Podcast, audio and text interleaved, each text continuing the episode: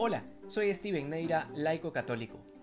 Muchas veces he repetido que los cristianos no creemos en el karma, es decir, en esa absurda postura de que si hacemos algo bueno nos pasarán cosas buenas y si hacemos algo malo nos pasarán cosas malas. Esto es un principio pagano que no aceptamos, no solo porque es contrario a la fe, sino porque es contrario a la realidad. A la gente buena muchas veces le pasan cosas malas y a la gente mala cosas buenas.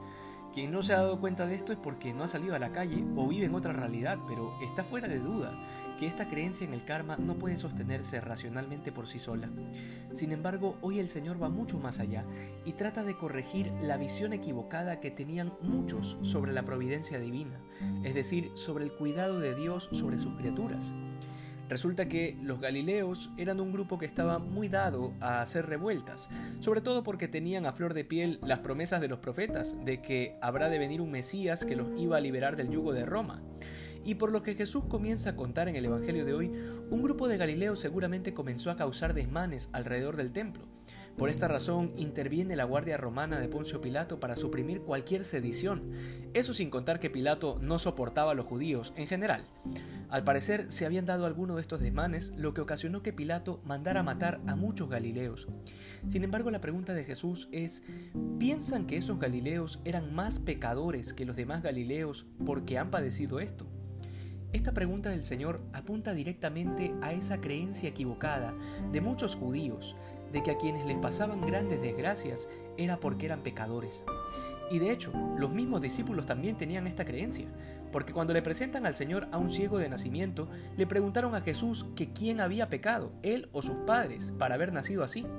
Si nos damos cuenta, estas creencias no se han quedado sepultadas en los tiempos de Jesús, sino que muchos siguen creyendo que por seguir el camino de Dios, por ser fieles a sus mandamientos, de repente no les pasará nada, o más aún, que les irá mucho mejor. ¡Cuánta equivocación! Es todo lo contrario de lo que nos enseña el Señor, que les dijo a sus discípulos ya estando cerca de la pasión, si a mí me han perseguido, también los van a perseguir a ustedes. Hoy el Señor hace un llamado directo a la conversión y al arrepentimiento, y deja claro que podremos tener un buen trabajo, un buen ingreso económico, muchos amigos, una casa grande y muchas comodidades, pero que si no hacemos penitencia, todos vamos a perecer igualmente. Y no se refiere a la muerte física, sino a la muerte espiritual que es infinitamente peor. Date cuenta cómo termina el Evangelio de hoy. El Señor pone la parábola de una higuera que estaba plantada en medio de la viña, pero que no daba fruto y ocupaba inútilmente el espacio y la tierra.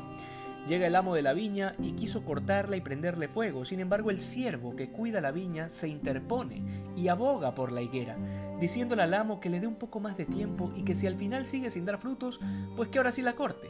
Ese siervo es Jesús, que aboga por nosotros ante el Padre, de manera que tengamos el tiempo necesario para convertirnos a Él. Sin embargo, muchos de nosotros nos damos el lujo de dejar pasar las oportunidades de conversión. Esto me llama mucho la atención porque cuando la gente se confiesa, suele hacerlo por los pecados que ha cometido, pero nos olvidamos de que también debemos confesarnos por los pecados de omisión, es decir, por todo el bien que pudimos haber hecho y no hicimos por todo el tiempo desperdiciado en el que pudimos ganar alguna virtud, pero quedó en una simple intención, porque nos dio pereza, porque no supimos poner los medios o por cualquier otra excusa. Recuerda, nadie tiene la vida comprada, y nadie sabe el día ni la hora en que el dueño de la viña vendrá a buscar los frutos de la higuera. Que hoy, no mañana, hoy seamos más santos que ayer. Dios te bendiga.